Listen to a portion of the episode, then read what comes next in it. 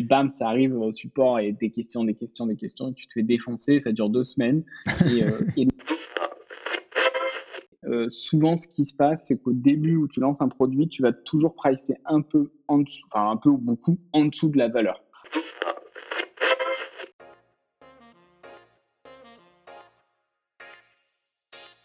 Bienvenue sur Lance-toi et Code, le podcast des développeurs qui entreprennent.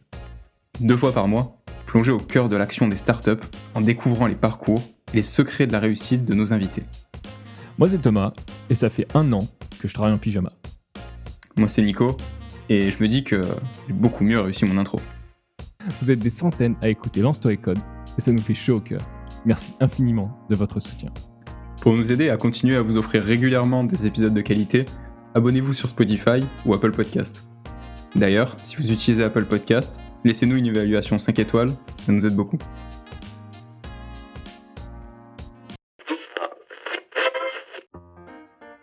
Dans ce 16e épisode de Lance-toi et Code, on accueille Tom de Pixelme. Tom a d'abord monté Pixelme comme un side project quand il était avec des amis à Bali. Dans cet épisode, il nous raconte toute l'histoire de Pixelme, comment ça a commencé, comment il a trouvé une idée, comment il a trouvé ses premiers clients Comment il est passé de quelques clients à quelques milliers de clients en seulement une semaine, et ce jusqu'à la levée de fonds, et où est-ce qu'il en est aujourd'hui. Sans oublier l'épisode où il a reçu une lettre des avocats de Facebook. Dans cet épisode, vous allez apprendre comment vous différencier dans un environnement où vous avez de très gros concurrents très bien implantés, et comment déterminer son pricing, avec toutes les questions qu'on peut se poser sur le coût, est-ce qu'on met un plan gratuit, pas de plan gratuit, avec, sans carte bleue, etc. etc avec Tom qui nous raconte toutes les étapes par lesquelles il est passé et toutes les évolutions de son pricing sur Pixelme. Si vous êtes nouveau sur le podcast ou que c'est pas déjà fait, abonnez-vous sur Spotify ou Apple Podcast. Sur ce, voici notre podcast avec Tom. Bah bonjour Tom, merci d'être sur l'Ansto Code aujourd'hui. Hello Nicolas, hello Thomas, bah merci de, m'avoir invité. Bah merci, à, merci à toi d'avoir répondu présent. Comme on, t'a un petit peu présenté dans, l'introduction de l'épisode, est-ce que tu peux euh, un peu développer ton, parcours et, présenter qui tu es? Ouais, avec plaisir. Euh, et bah écoute, euh, je m'appelle Tom, j'ai 32 ans, j'habite à Montpellier depuis mes 18 ans, donc, donc ça commence à faire un moment. Je suis venu à Montpellier pour faire mes études. j'ai un master en marketing vente qui m'a pas servi à grand chose, mais, mais voilà, je fais jusqu'au master 2 marketing vente. Et euh, à la sortie de mon Master 2, j'ai lancé une première boîte qui était une marketplace pour vendre des licences de logiciels d'occasion, qui s'appelait Lincia. C'était une belle expérience, on a fait beaucoup de bêtises, c'était la première, euh, voilà, on a appris plein de choses. Euh, on n'a jamais vraiment lancé la boîte, donc on était plus à l'époque de tu prépares pendant des mois, tu prépares, tu prépares et tu n'exécutes pas grand-chose. Euh, donc on a fini par arrêter au bout d'un an parce qu'on n'avait plus du tout d'argent et, euh, on arrivait au bout de, au bout de cette expérience-là. Et euh, on a fait un pivot vers une autre boîte qui n'avait rien à voir, hein, qui, était, qui s'appelait SaaS Invaders et qui était de la vente. c'était un concurrent d'Absumo. On faisait des deals sur des produits SaaS pendant une courte période. Donc on avait des, offres avec des produits comme Slack, Trello, Intercom, toutes ces boîtes. Euh, donc ça, c'était très cool. C'est parti, assez vite. Ça a plutôt bien marché en termes de communauté. Euh, donc on était assez contents. On vendait pas mal de deals. Euh, par contre, on gagnait pas du tout d'argent. C'était un, point qu'on avait oublié. En fait, on allait voir les éditeurs, on leur disait filez-nous des coupons. Comme on ne se sentait pas trop légitime, on disait filez-nous des coupons, mais on ne vous fait pas payer pour ça. Et nous, on donnait à notre communauté ces coupons, donc tout le monde était content, sauf nous, parce qu'on n'avait pas de, on gagnait pas d'argent. Mmh en plus à ce moment-là. Le, le, business model. Quoi. Exactement. ouais. c'est, mais c'est clairement. Et je pense que c'est un gros. Ouais, ouais. pas, pas, tant parce que finalement, ça s'est, un peu retourné contre nous parce qu'on était en plus dans une logique de on veut lever des fonds, on veut lever des fonds. Euh, euh, vraiment le, classique de quand tu lances ta première boîte euh, où tu, tu te dis bah, le modèle, c'est faut que je lance un truc, faut que j'aille vite, je veux lever des fonds. C'est tout. Et presque ce qui t'intéresse, c'est que de lever des fonds et pas, pas de, faire de l'argent. Euh, donc c'est ce qu'on a essayé. J'ai passé euh, six mois à monter à Paris, euh, voir tous les VC, rencontrer plein de BA avec qui ça s'est plus ou moins bien passé. Ça nous a donné une bonne expérience. Le résultat, c'est qu'on n'a pas réussi à lever. Il n'y a personne qui a voulu qui a voulu nous donner de l'argent. et, et, donc on est arrivé en fin de, là en vraiment en fin de course de, de nous l'argent qu'on avait. Et à ce moment-là, on a été contacté par une boîte américaine qui était intéressée par acheter euh, Assassin Invaders pour un tout petit montant. Mais nous, c'était le bon moment. On a dit, OK, bah voilà, on va gagner un tout petit peu d'argent et, surtout, on va passer à autre chose en étant content parce qu'on aura dit qu'on a vendu notre première boîte. donc voilà, donc on a vendu la boîte. Ensuite, j'ai rejoint Sales Machine, euh, qui était un outil SaaS pour les Customer Success en tant que growth. Et donc, j'ai passé deux ans dans la boîte. C'était très, très cool. Euh, j'ai appris plein, plein de choses. Et, euh, et ça m'a amené, en fait, en fin de, en fin de, de période chez Sales Machine, de commencer à, à me dire, bon, j'ai envie de remonter des boîtes et, et d'en arriver à monter Pixelmi, qui est la boîte euh, d'aujourd'hui, euh, qui était à la base euh, juste un side project qu'on voulait faire en plus de notre job avec Max, qui était mon associé sur Pixelmi. Et, et, on avait vraiment envie de se faire un truc où on s'amusait tous les deux et, on, lançait une boîte. Et, et donc, c'est pour ça qu'on a commencé à bosser là-dessus. Voilà, un petit peu le, le parcours global. Ok. Et quand, quand vous avez eu euh, cette, idée-là, vous étiez, euh, vous étiez où? Vous étiez à Montpellier ensemble? Non, on était à. Tu sais un peu. je sais, j'ai des questions euh, orientées. orientées. Non, on était. En fait, on est parti à Bali avec Max et, des copines. Et, et, quand on était à Bali, j'ai commencé à lui pitcher une idée que j'avais eue.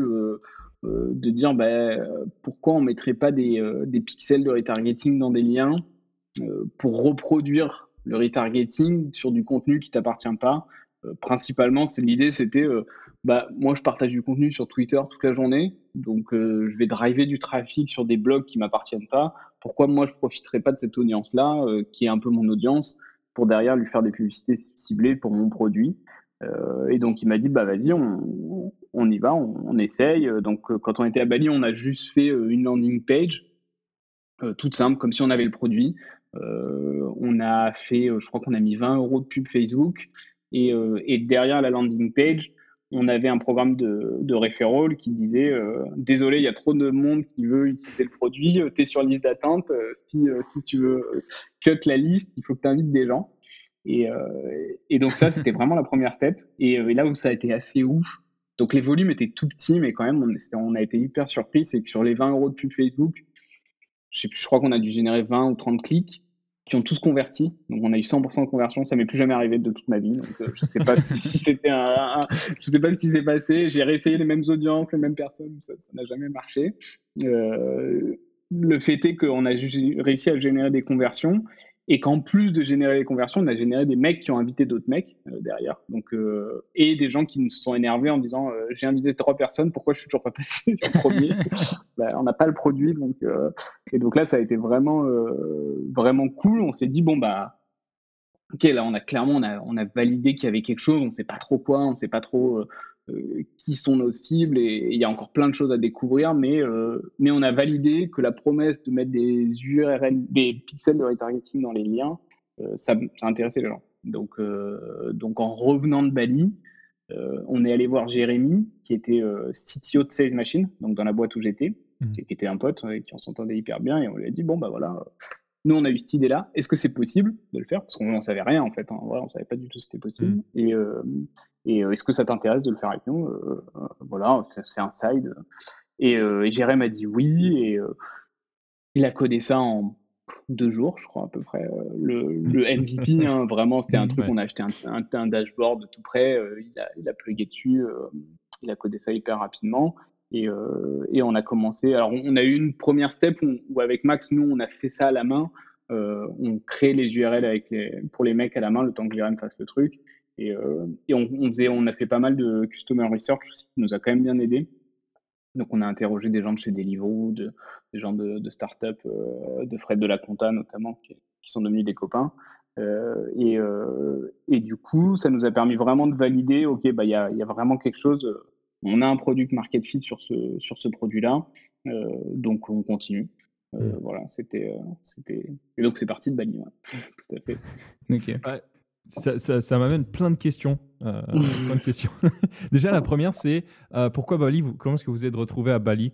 C'était des vacances Euh, c'était, euh, C'était des vacances. Ouais, ok, c'était ok. 100% des vacances. Et, et en fait, quand tu mets des entrepreneurs en vacances, ils n'ont rien de mieux à foutre que de lancer des boîtes.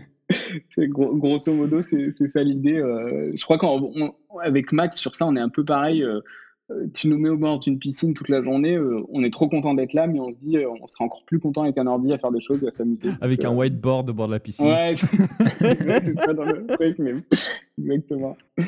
Donc, ouais. Ok, donc c'était pour des vacances. C'est marrant parce que euh, on était, euh, enfin, on, on bosse sur un SaaS en parallèle avec Nico et, Ouais. et- et c'est quasiment pareil. Enfin, euh, on était en, en week-end euh, à la plage, euh, enfin Anglette, et c'était trop cool. c'était tout au début aussi. On était en train de, de réfléchir sur sur justement notre pub Facebook. Enfin, tu en train de regarder les stats de notre pub Facebook s'il y avait des Mm. clics vers notre landing page. Et on reviendra là-dessus parce que ça c'est une autre question qui Ok. que je vais poser parce que nous ça a complètement foiré.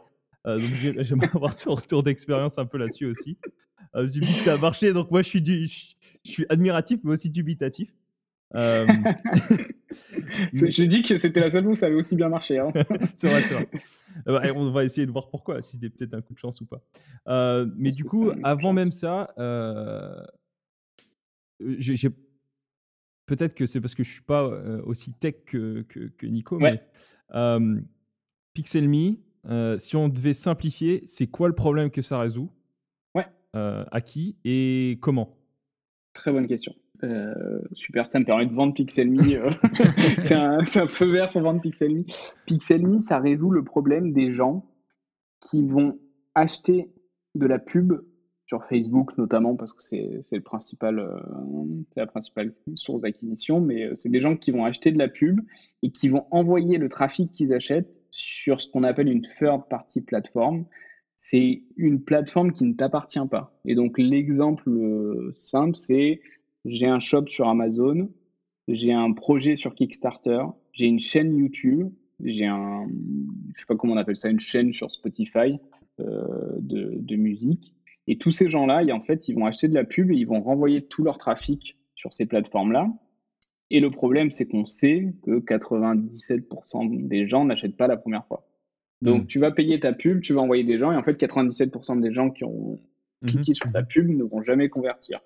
Euh, et ça, c'est un vrai problème. Et le retargeting solve ce problème-là. Mais quand c'est pas ton site, tu ne peux pas mettre de pixels de retargeting sur Amazon, sur Kickstarter, sur YouTube. Ça ne t'appartient pas. C'est Et donc, quoi le retargeting? alors, le retargeting, c'est l'idée de dire, tu es un visiteur X, tu as visité euh, la redoute, le site La Redoute. Facebook sait que toi, tu as visité le site La Redoute et derrière, il te remet de la pub sur La Redoute pour que tu finisses par convertir. Donc, il va te remettre de la pub pendant une semaine, deux semaines, trois semaines. Il va te dire reviens, reviens, reviens euh, euh, parce qu'il t'a identifié. Donc, tout, tout le cœur du, du business, c'est d'identifier ces gens-là.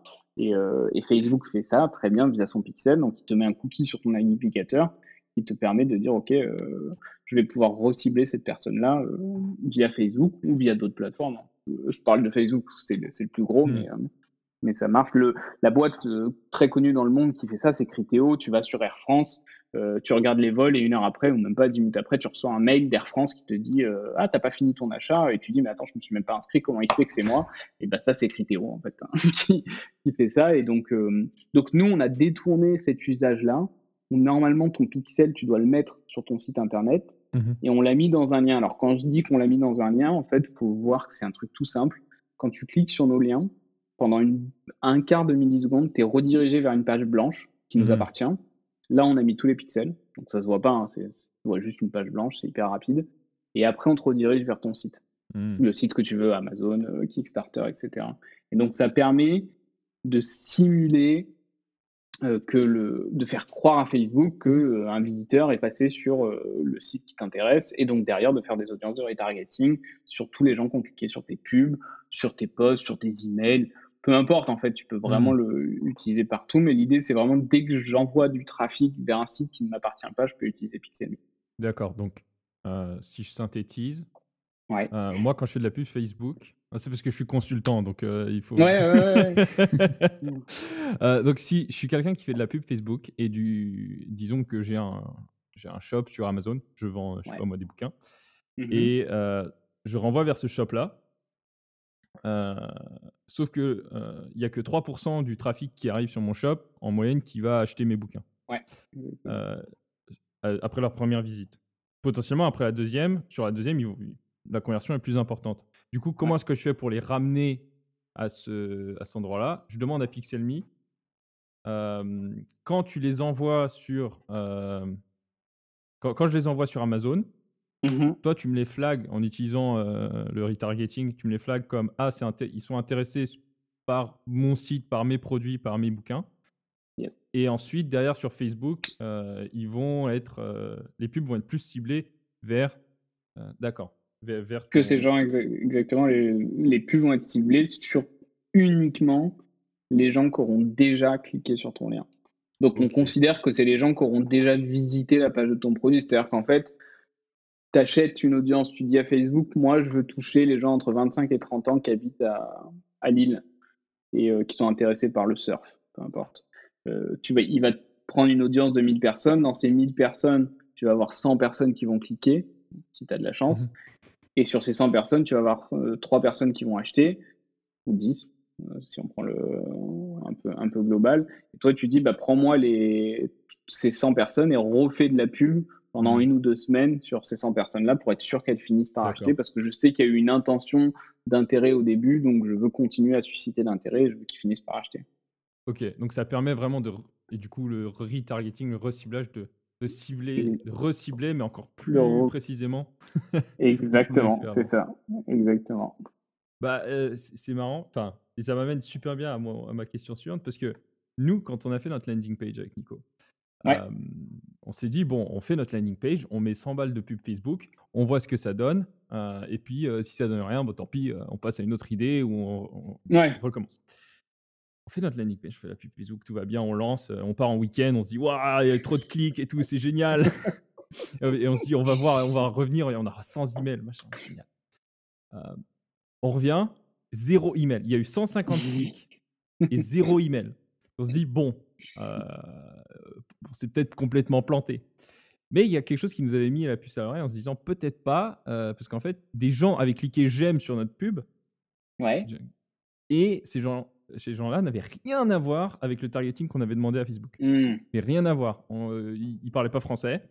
ils avaient rien à voir avec la photo, la photo, enfin le monde de la photographie. Ok. Euh, du coup, euh, on s'est dit, bon, peut-être que notre targeting était pourri, peut-être qu'on ne sait pas le faire, peut-être que c'est une histoire de, grand nombre et 100 euros, c'est pas assez. Du coup, on s'est dit, bon, on va faire différemment, on va aller sur les groupes hyper ciblés euh, de photographes, on va mettre un petit message dessus, on va voir ce que ça donne. Et là, en une semaine sur Facebook, on avait eu 150 retours, 150 clics, zéro conversion. Mmh. On a, en étant super ciblé, on a eu, en 24 heures, on a eu 250 clics et 26 emails. Ok, trop bien. Euh, du coup, on se pose la question euh, est-ce que, en fait, enfin, comment fonctionne le, retarget, le targeting Facebook? Est-ce que c'est mmh vraiment euh, efficace? Est-ce que c'est efficace à petite échelle? Ou est-ce que c'est pas efficace à petite échelle, mais à grande échelle? En fait, Est-ce que est tu as des pistes là-dessus, notamment Ouais, ouais, ouais c'est une très bonne question le cap Pixelme et, et, le, et ce qu'on a eu, nous, à l'époque, mhm. euh, je le répète, ça je faisais des pubs avant mhm. euh, sur Facebook pour mes autres boîtes, et j'en ai fait beaucoup, et j'en ai fait après. Euh, c'était clairement un, espèce d'ovni, une erreur, quoi. Il y a, tu vois, parce que non, non, mais vraiment 100% de conversion sur une pub Facebook, ça, ça n'arrive jamais. Genre, c'est comme si tu me disais 100% des gens qui cliquent, ils vont, ils vont derrière, ils vont s'inscrire. C'est quasiment impossible. Donc, donc le, nous, on, l'a pris, bon, bah voilà, c'est incroyable euh, et, tant mieux, et on était content et ça nous a permis de passer à la step d'après. C'est clairement, clairement pas du tout ce qu'il faut se dire sur Facebook. Euh, sur Facebook, les taux de conversion, euh, c'est beaucoup plus faible que ça. moi, je suis pas étonné quand, avec 150 clics, vous puissiez vous retrouver avec zéro conversion et zéro email derrière. pour plusieurs raisons. Il y a effectivement une chose qui est très difficile à arriver sur Facebook, c'est tu as un échantillon de données démographiques sur les gens que tu peux choisir euh, pour, pour targeter, que Facebook, lui, va analyser, va reconvertir parce qu'il va dire, OK, si le mec, il, euh, il a acheté des jantes, bah, je sais que potentiellement, il aime les voitures, etc. Donc, tu vois, il y a, mais ça mmh. peut, il peut se tromper aussi, euh, évidemment. Et il faut pas se leurrer, pour avoir des vraies conversions, pour, pour en vivre de Facebook, il faut mettre des budgets mille fois supérieurs à ça. Mmh. C'est bien plus élevé. Pour te donner une idée, nous, nos clients qui marchent bien, notamment sur les Kickstarter, ce qu'il faut savoir sur les Kickstarter, c'est qu'il on n'est pas du tout et ça marche sur toutes les plateformes de crowdfunding euh, attention, je spoil un, petit secret euh, de, de, Polyfinel, mais c'est 100% de l'acquisition Facebook, euh, quasiment. donc, les projets Kickstarter qui marchent très bien, c'est des projets où les mecs ont des énormes budgets. Et je te parle de, tu vois, un projet qui va générer 100 000 sur Kickstarter. Chez nous, on va avoir des 1 million, 2 millions de clics, par exemple. et donc, c'est là où c'est des mecs qui vont vraiment générer beaucoup, beaucoup de trafic. Et là, du coup, tu as des conversions parce que dans la masse tellement énorme, euh, plus mmh. dans le retargeting, tu finis par avoir des conversions. Ça se trouve, vous auriez pris ces 150 personnes, vous auriez retargeté pendant une semaine, vous auriez réussi à avoir trois emails. Euh, et là, mmh. ça aurait été acceptable, en fait, parce que pour 100 euh, mmh balles de pub, trois emails, ça fait 30 euros le lead. C'est ça, il hein, faut se dire qu'un un coup par lead à 30 balles, c'est pas non plus dans, dans, du B2B, c'est pas cher. Donc, donc oui, je suis pas très étonné. Le cas Pixelme du démarrage, c'est vraiment une, pense, une, une chance énorme euh, qu'on a eu qui nous a lancé. Euh, tant mieux parce que bon bah voilà, on s'est lancé en se disant euh, il y, y, a une mm. validation. Ce qui, nous, ce qui a vraiment validé quand même plus au-delà de la pub, c'était quand même le fait que les gens invitent d'autres gens pour pouvoir passer en premier sur la file d'attente. Ça, c'était vraiment important pour nous. Mm. Ouais, et ça, c'est un, truc qu'on note pour, le, pour le playbook. Ouais, ah bah c'est incroyable quand les gens se, les, moi, les plus gros succès de boîtes que j'ai vus en, pré-lancement, euh, c'est les N26, c'est euh, il y avait euh, je sais plus quelle boîte où les, les, mecs ils arrivent à te donner à te frustrer en disant que t'es pas dessus, si tu veux être dessus, invite d'autres gens et, mmh. et, eux ils grossissent leur base de manière exponentielle sans même mmh. avoir sorti le produit. Euh, c'est Superhuman, euh, le, je sais pas si vous voyez ce que c'est, le truc d'email euh, ultra stylé. Ils avaient une liste d'attente énorme. Tu peux pas accéder au produit sans passer par un call avec un mec. Enfin, ils, font naître un désir, c'est incroyable. Mmh. Quoi. Et du coup, tout ça, enfin, cette petite technique du invite des gens pour monter dans la waiting list, est-ce que ça viendrait pas de ton passé growth? Euh, si, bien sûr. Et du coup, ah c'est quoi la growth? Euh, Parce que c'est un, un, mot que beaucoup utilisent. Euh, et souvent, la définition est floue. Il y en a qui, qui le, qui, qui, rendent ce mot maléfique. C'est des gens terribles qui manipulent les mmh. foules. D'autres qui disent mais non, c'est le seul moyen, c'est le seul moyen de grossir. en fait, c'est quoi? C'est quoi le growth? Qu'est-ce que ça fait un growth? Et comment on peut appliquer ça au lancement d'une boîte c'est une très bonne question pour moi, mais, mais comme tu le dis, il y a tellement de, de définitions que, que, je répète, c'est ma définition à moi et c'est ma vision à moi du growth. Pour moi, c'est le growth, c'est trouver des moyens intelligents, des moyens intelligents, pardon, de faire du marketing, parce qu'en fait, c'est du marketing. Hein, c'est comment je comment je vais acquérir de nouveaux utilisateurs sans avoir les budgets marketing que tu peux avoir. c'est-à-dire, je suis pas L'Oréal qui est 200 000 de budget pour lancer mon produit, j'ai 2000. Euh, par contre, il faut que j'ai le même résultat. Euh, donc, euh, comment je mmh. fais ça? Et, et, et, ça, c'est la, la première step du growth. C'est-à-dire que souvent, et, je le vois dans les channels growth où, je suis, on est très orienté sur l'acquisition, qui n'est pas forcément moi la partie que je préfère. Et je pense que la partie growth qui est hyper intéressante aussi, c'est la partie conversion. Euh, comment je vais augmenter mes conversions, donc euh, en visite to sign up, sign up to paid, euh, c'est quoi les steps de mon onboarding, qu'est-ce qui va faire que je vais pouvoir driver plus de conversions, donc plus de rétention derrière, etc. donc c'est vraiment tout ce funnel-là. et effectivement, on mélange un peu gros, gros hacker, marketeur, c'est c'est dans un, gros panier, mais donc ma définition euh, globale, c'est pour moi, c'est un gros, c'est un, marketeur euh, qui a un peu moins de budget qu'un marketeur de base, euh, mais, mais c'est un peu le même métier. Hein. Enfin, c'est pour moi, c'est un peu le même métier. Donc, donc voilà, c'est ma définition. Ok. Et, et, quelle est la place justement de, de... Mais du coup, c'est le marketing d'une boîte qui se lance c'est du growth. Ouais, forcément. Ouais, bah, pour moi, forcément, au début, euh, tu vas lancer une boîte, tu vas dire, bon, bah, alors soit tu es, un peu fou et tu mets. mais, mais pareil, tu vois, c'est, moi, ma logique, c'est de dire une, le, produit market fit, tant que tu ne l'as pas vraiment, tu peux être persuadé que ton idée elle est bien, mais, mais tant que tu n'as pas validé ça par des mecs qui sont prêts à payer, tu n'as rien validé. Pour moi, c'est ça, ça j'ai vraiment fait ça a vraiment changé ma vision du monde le jour où je me suis dit bon bah j'ai plein d'idées sur des produits mais tant qu'il n'y a pas des gens qui payent pour ça moi ça ne veut rien dire euh, et donc le ce que ça sous-entend derrière c'est que j'investirai jamais plus de alors ça, peut monter un peu maintenant tu vois tu peux dire bon je, vais mettre un budget de 1000 à 5000 euros mais mais j'irai jamais au-dessus de ces budgets là mmh. pour lancer une boîte parce qu'en fait euh, ce serait de l'argent gâché euh, parce que tant que tu n'as pas validé donc qu'est-ce que tu fais quand tu as tu as ce problème-là, c'est que tu dis, bah, j'ai pas d'argent, il euh, faut que j'aille trouver mes 100 premiers utilisateurs.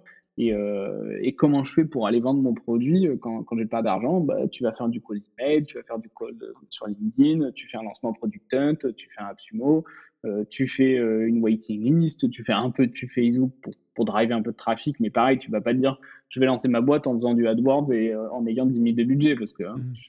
c'est un peu suicidaire. Quoi. Donc, mmh.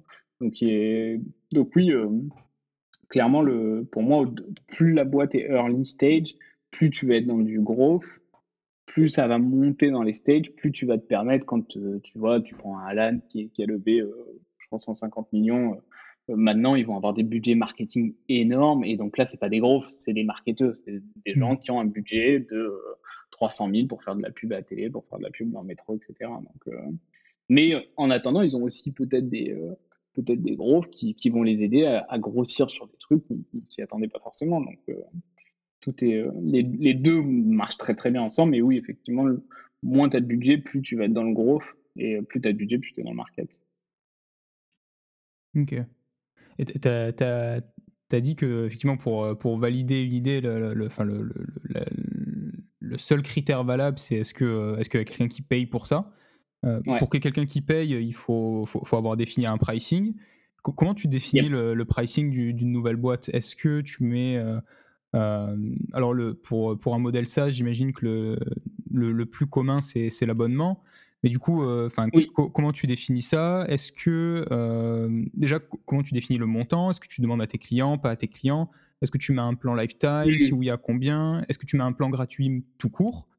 Si oui, euh, est-ce que tu as un plan gratuit pour toujours? Est-ce que c'est juste un trial? Ce trial, est-ce qu'il faut mettre ta carte bleue pour y accéder ou pas? Euh, Moi, j'ai plein de questions sur le sujet du pricing et je serais, hyper intéressé de savoir euh, quelles sont ton expérience et ton avis là-dessus. Alors, mon expérience et mon avis là-dessus, euh, c'est que j'aurais jamais une réponse à t'apporter euh, ferme et définitive. Ce que je peux te donner, c'est ce que nous, on a fait. Euh, et je peux te donner là, toutes les fois, on s'est planté aussi. et donc, ça, je pense que c'est intéressant. Je suis, hyper preneur. voilà, ce qu'on avait réussi.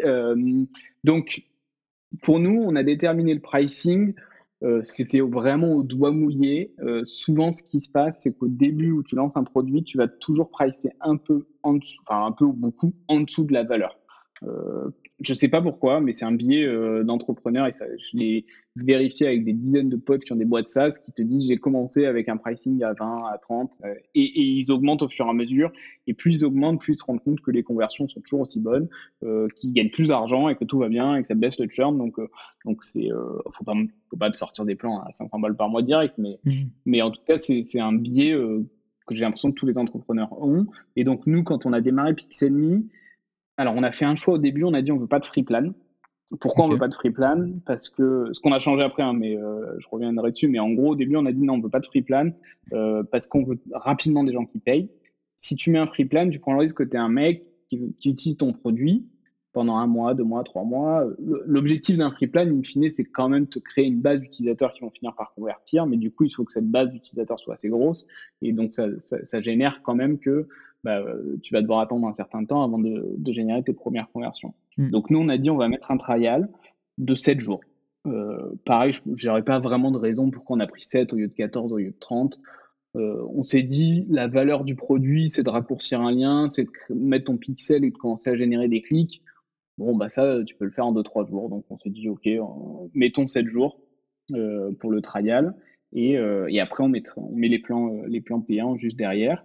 Et, euh, et on a mis Notre premier plan, il démarrait à 10 par mois, quand on quand on s'est lancé.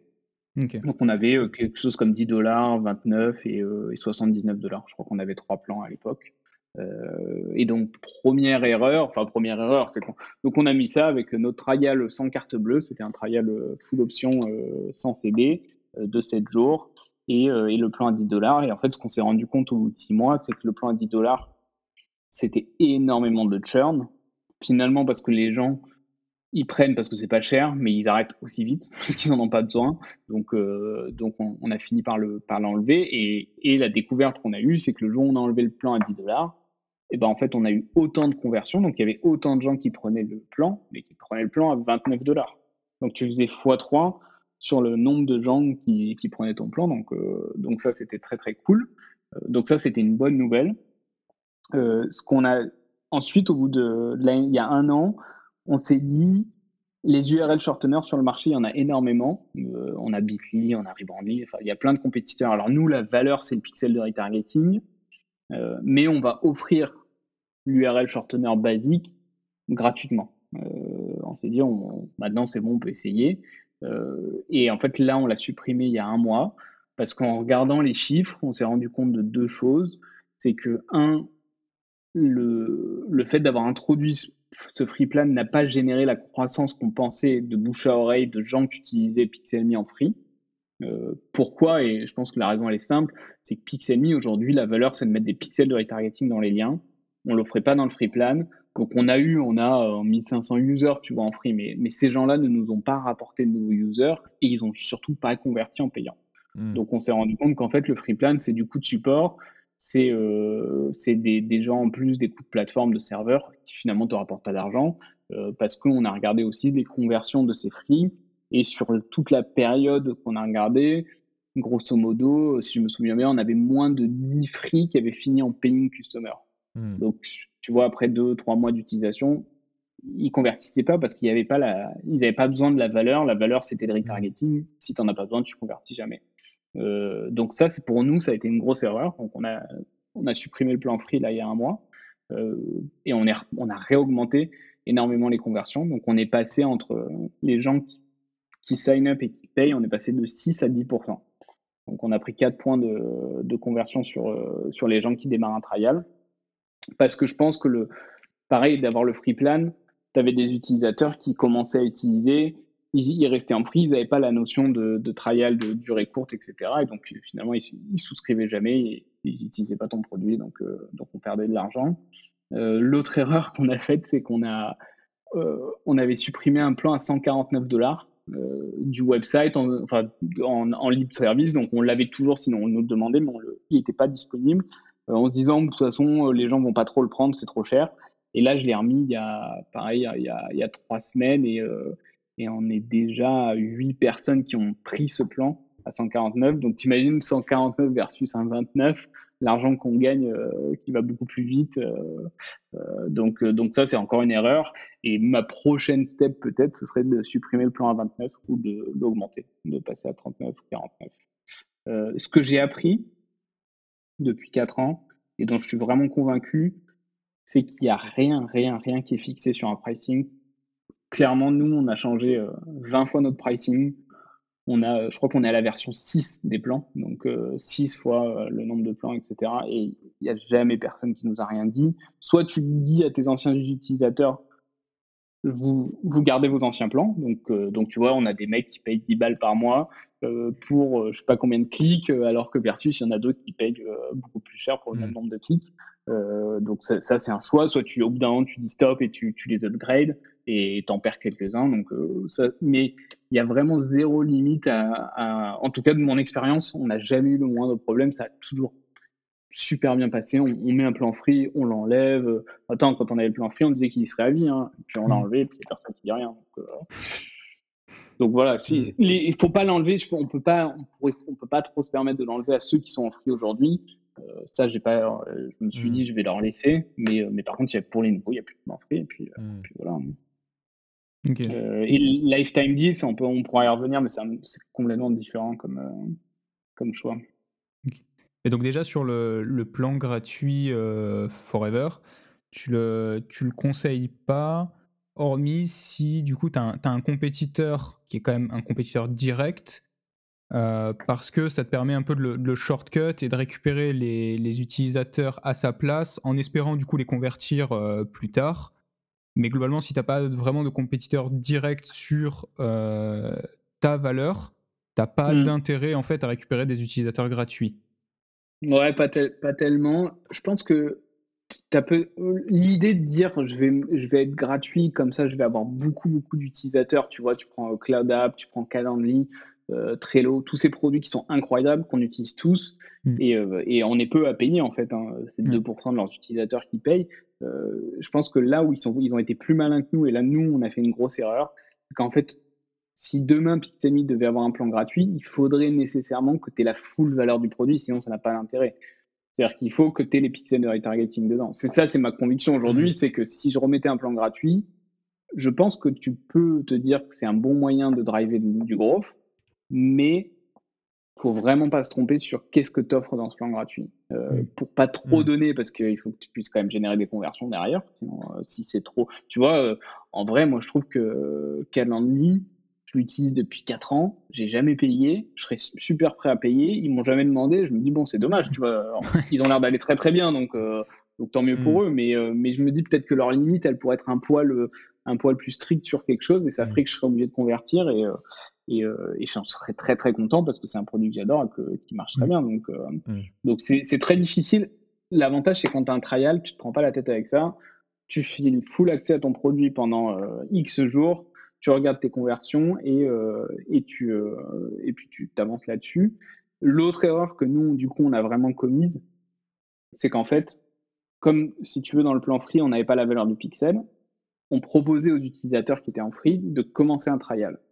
C'est-à-dire que tu rajoutes de la friction. Tu as une première friction quand le mec il arrive pour le faire sign up, tu as une deuxième friction pour qu'il commence à utiliser ton produit et qu'il s'onboard, il se dit, oh, j'ai besoin du pixel. Bam, tu lui remets une friction en disant, tu as besoin d'un trial. Le mec commence son trial et bam, tu as encore une friction parce que tu dois le convertir. Donc finalement, tu rajoutes des frictions tout au long du process. Hmm. Euh, là, aujourd'hui, le mec, il vient, donc il a trois frictions. On a enlevé une friction et euh, il, démarre son, son trial et il a le, choix. Il met son pixel directement, il a la valeur, il convertit au bout de 7 jours. Et, euh, et c'est à mon sens plus intéressant. Donc vraiment, euh, la conclusion, c'est que si je devais remettre un free, je ne mettrais plus de trial. C'est un free avec les pixels. Tu atteins une limite, tu convertis en payant. Et comme tu as déjà eu la valeur, tu n'as pas besoin d'avoir un trial. Hmm. Euh, mais c'est très, très, très lié à Pixelme et, euh, et ça dépend des produits. c'est effectivement. J'avais lu, je ne sais plus où, mais quelque chose qui est quand même sur la, sur la compétition et le fait de dire va pas trop regarder ce que font tes compétiteurs et t'embêter sur le, sur l'acquisition euh, des, clients de tes compétiteurs parce que, un, souvent le marché, même, il est assez gros pour que tu ailles taper autre part, donc c'est pas très grave. Et deux, à moins que tu dises mon produit est moins bien, mais si tu penses quand même que ton produit est mieux, bah, la, valeur va être plus intéressante pour, euh, pour tes utilisateurs. Si tu prends, euh, je sais pas moi, Intercom, qui est un outil de, support live chat, versus Drift, versus Script, versus, il y en a des dizaines, voire des centaines sur le marché. Euh, pourquoi Intercom il est leader aujourd'hui? Parce que le produit est clairement mille fois mieux que le reste. Quoi. Euh, bien que Crisp sont vraiment en train de remonter, qui sont vraiment cool, euh, mais, mais pour moi, Intercom pour l'instant est encore, encore un peu au-dessus. Ok. Tout ce que tu cites là, c'est ce qu'on voit en fait en bas à droite là, bah, comme, comme sur le, oui. ce sur quoi on enregistre. Exactement. Pour, le chat et ok, pour, pour le support. Exactement. Ok. Ils ont Intercom d'ailleurs. D'accord. tu reconnais le, petit logo euh. Ouais, tu reconnais le logo. ok. Et, pourquoi alors, euh, du coup, euh, le. Excuse-moi, Thomas, je t'ai coupé. Non, vas-y, vas-y, vas-y. Et pourquoi, du coup, quand même, le, le trial alors? Si tu dis que, que, le plan gratuit n'a pas de a, a pas d'intérêt si de toute façon la personne qui a besoin de la valeur va payer pour la valeur ce que je dis sur le. Et encore une fois, hein, c'est vraiment le cas de Pixelme, hein, mais. Euh, bien sûr. ce que je veux dire, c'est que nous, et d'ailleurs, le marché de l'URL shortener l'a prouvé, c'est-à-dire que Bitly, tout le monde connaît, c'est top of mind, c'est le, meilleur produit du marché. En tout cas, c'est le, ils sont mille fois plus gros. Hein. Nous, on a 30 000 utilisateurs, ils ont 25 000 nouveaux utilisateurs par jour. Donc, tu vois le, gap entre, entre les deux. donc, donc, tu vas pas en fait aller chercher Bitly en disant bah si je fais un plan gratuit, je vais pouvoir aller taper Bitly. Finalement, tu te dis que la valeur elle est pas très intéressante euh, et on sait qu'aujourd'hui Pixelmy est très connu parce qu'on met des pixels de retargeting dans les liens. Donc tout l'intérêt de dire le, plan free, il a, l'intérêt de quoi? Il a l'intérêt que tes gens t'utilisent pour qu'ils aillent parler à d'autres gens. C'est tout. C'est le seul intérêt. C'est moi j'utilise euh, Calendly. Si demain tu me dis euh, tu as un produit pour m'aider à booker mes rendez-vous, euh, c'est l'enfer je vais te dire Calendly et je l'utilise mmh. parce que c'est gratuit, parce que c'est cool, et, etc. Donc tout l'intérêt d'un plan gratuit, c'est uniquement de faire du, euh, du, bouche à oreille et que des, gens qui parlent de ton produit. Si les gens qui utilisent ton produit, ils n'utilisent pas pour, pour la valeur de ton produit, ils vont pas aller en parler comme toi tu voudrais qu'ils aillent en parler. Alors soit ils vont même pas en parler parce que finalement ça n'a pas trop de valeur pour eux et puis c'est un outil secondaire, euh, soit ils vont pas du tout en parler. Donc en fait tu perds tout l'intérêt d'avoir ton plan gratuit parce que tu ne délivres pas la valeur que, que, toi tu voudrais qu'ils aient sur ton produit. D'accord. Donc en fait, le, le, le, le, Ok. Donc encore une fois, le consultant synthétise. J'aime. Euh, le, le, plan gratuit et entre guillemets gratuit à vie, donc c'est-à-dire où il n'y a pas d'urgence, euh, c'est pas un trial où tu as un accès complet mais pour une durée limitée. Mmh il faut, un, que tu sois dans un business où il y a du gros volume, potentiellement. Parce mmh. que si tu as, si un business où si ton marché cible est assez petit, ah ça, du coup, tu vas pas suffisamment, réussir à suffisamment convertir pour rentabiliser ton plan gratuit. Mmh. deux aussi, de ce que je comprends, il faut que l'offre, enfin, que la proposition de valeur de ton plan gratuit soit extrêmement, forte, extrêmement fortement en lien avec la proposition de valeur de ton produit global. Ouais, pour attirer en fait les, la même cible. C'est ça, exactement. Et ensuite la convertir.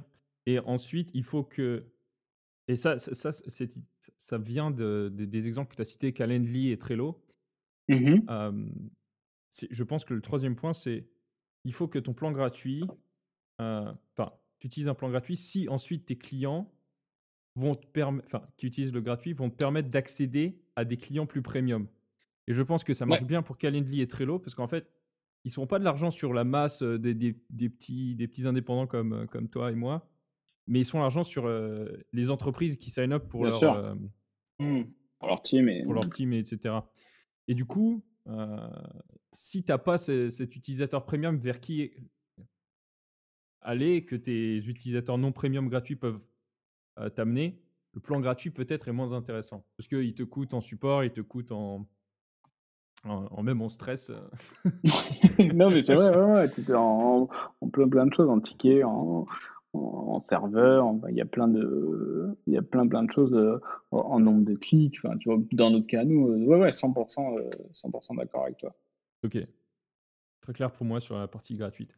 Et tu as mentionné le, lifetime deal, et c'est intéressant que, que tu aies mentionné ça parce que je, je, faisais une balade récemment et j'y ai pensé. Je me suis dit tiens, et si on offrait un accès à vie pour pour un, une grosse somme de grosse somme d'argent entre guillemets. Enfin, si on a mmh. un, plan à 20 euros par mois, on se dit bon, euh, on offre un accès à vie pour 3 euh, ans d'abonnement, l'équivalent de 3 ans d'abonnement, en se disant que notre euh, customer lifetime value, notre, la quantité d'argent que va nous rapporter en moyenne un, client, c'est un an et demi. Donc on se dit mmh.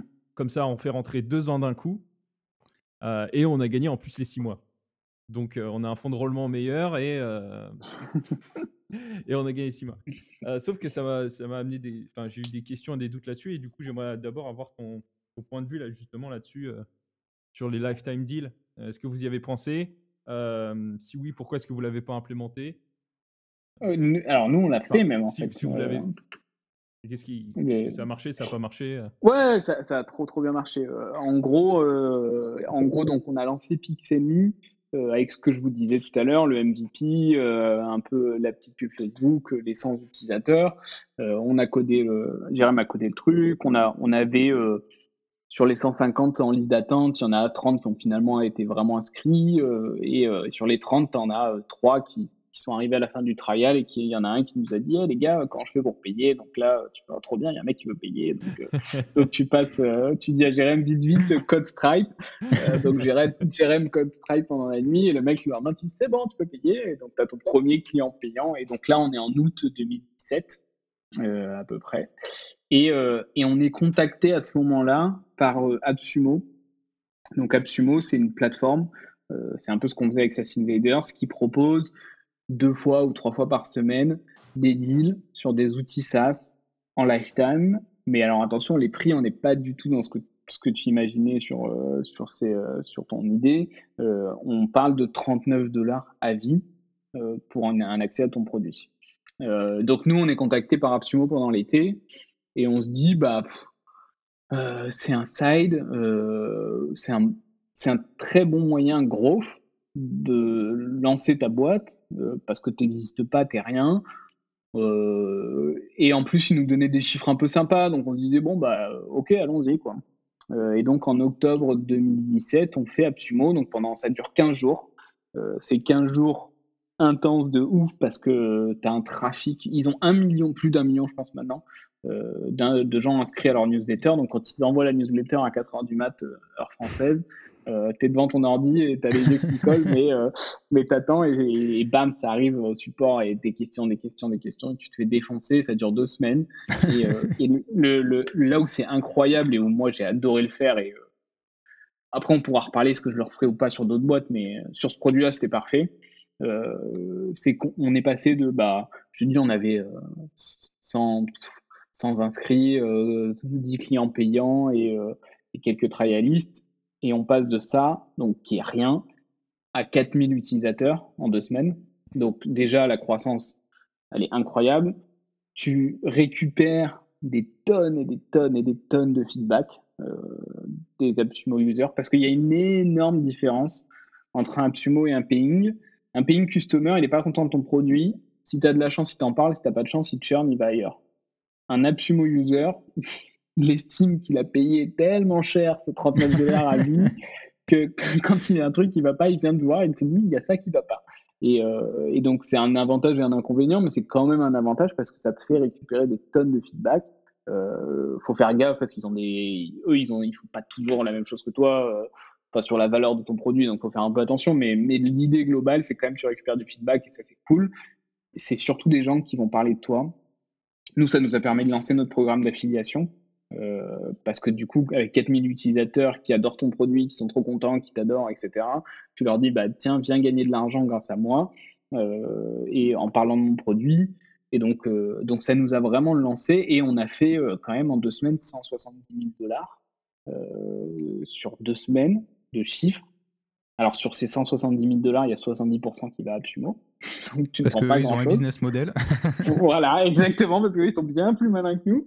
Euh, ils, ont, ils, ont, compris l'intérêt, et, euh, mais in fine, il te reste 60 ou 70 000 dollars, et ça nous a permis en fait de dire, OK, bah, euh, grâce à ça, plus le chômage, moi j'ai démissionné.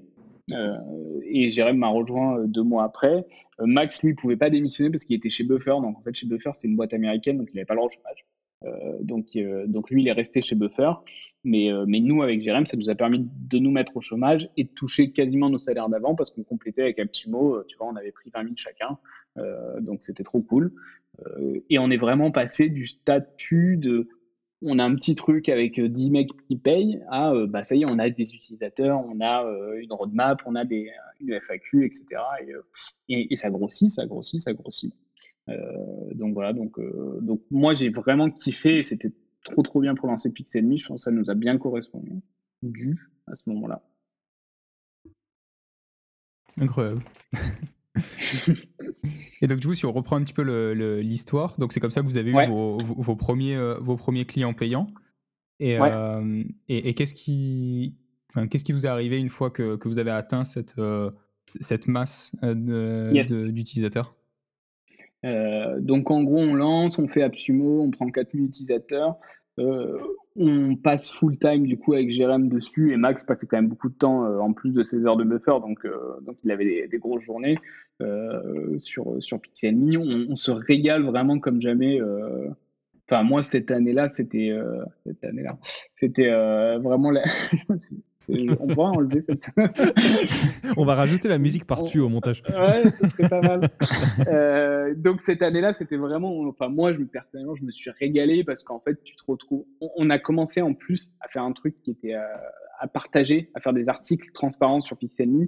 Euh, sur, bah voilà, on a eu comment on a fait de 0 à 10 clients payants euh, depuis Bali, euh, comment on a fait 170 000 dollars sur AppSumo.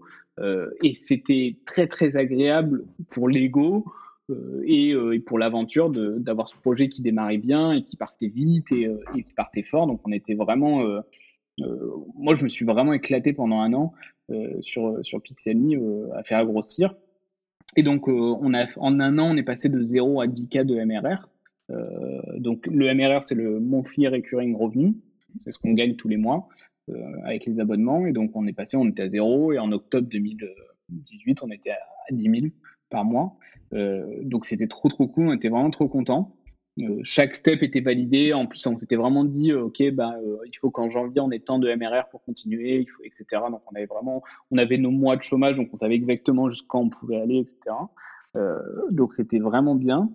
Et, donc, en, je crois que c'était en septembre 2018, on, va à un salon avec Max pour se balader et, rencontrer un peu des gens et, et, discuter. Et on tombe sur Kamel, qui est partenaire chez Serena Capital, qui est un fonds d'investissement parisien, avec qui on commence à discuter et, euh, qui nous dit euh, bah, les gars, moi je suis chaud d'investir dans votre boîte, euh, de mettre un million d'euros.